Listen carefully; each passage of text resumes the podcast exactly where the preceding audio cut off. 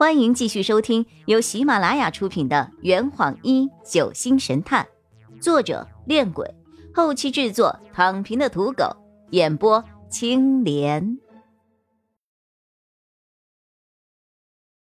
第四十九章，找笔帽。袁医生掠过身边的包凯，径直走到了我的面前，他友好的握住了我的手。林雨涵同学吗？呵，你好啊，我是张璇的朋友袁千鹤。我仰视着他，十分的紧张。您好，我见过您的法医姐姐。哦哟，不要叫法医姐姐，千鹤姐。被无视的包凯慢悠悠的凑了过来。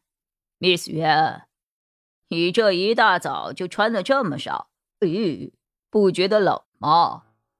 美丽总要伴随着一些牺牲的。千鹤平静的斜了他一眼。包警官，你是在嫉妒我吗？包凯似乎不敢直视袁法医，散漫了说：“我是说，上班的时间穿成这样，像什么样子？”心理学研究表明啊，与性格分工的工作制度相比。异性同工的工作效率会提升百分之三十五，工作积极性也会提高百分之六十二。包警官，你得感谢我，要是没有我的存在，你们的工作是多么的暗淡无光啊！呃，那么您打算怎么给我的工作增添光彩啊？包凯心虚的移开了视线。千鹤晃了晃手上的文件袋，调皮地说：“那就得看看我的早餐有多丰盛啦。”在一顿由包凯不情不愿自掏腰包购买了奢华早餐的交易下，我们翻开了那份昂贵的化验报告。千鹤一边安逸地享受着香菇海鲜粥，一边介绍着：“其他的三支试管中的液体。”都没有任何问题，但是呢，这第四支试管里面的液体被吸食了很多啊，而且在试管上提取不到任何人的指纹。哼哼，想来是有人用过了第四支试管的箭毒木浓缩液之后，又将里面装了水，然后擦去了所有的指纹。我识字儿，包凯的言下之意就是，海鲜粥都堵不上你的嘴啊！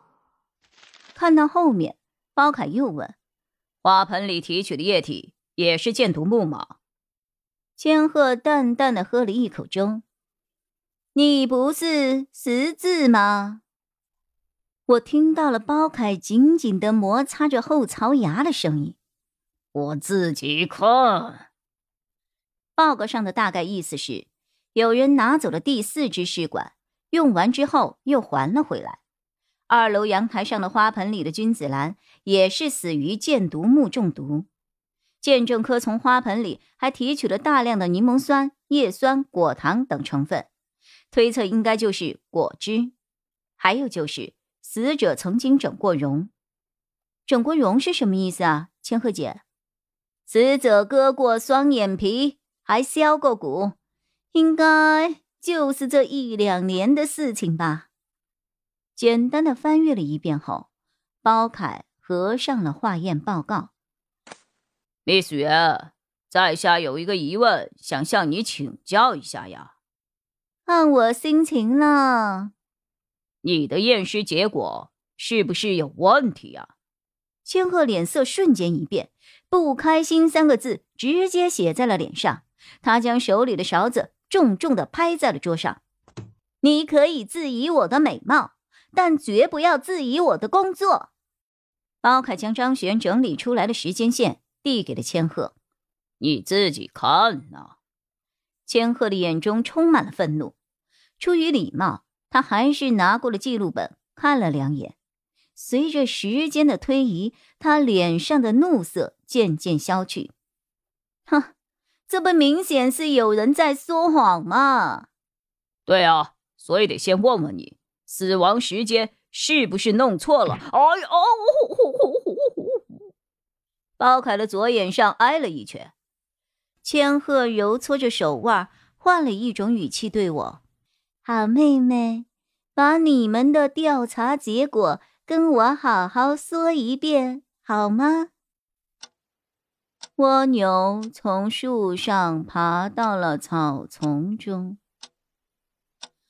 嗯，听完了整件事情的来龙去脉后，千鹤略微皱了一下眉头，嘴角下扬。似乎有些心事重重。几分钟后，他打了一个电话：“Sky，你在局里吗？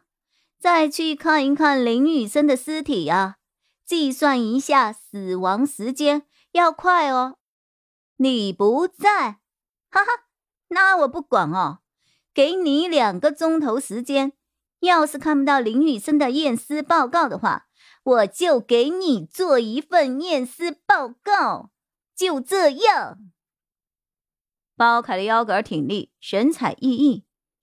哎呀，我以后还是多质疑一下某人的美貌吧。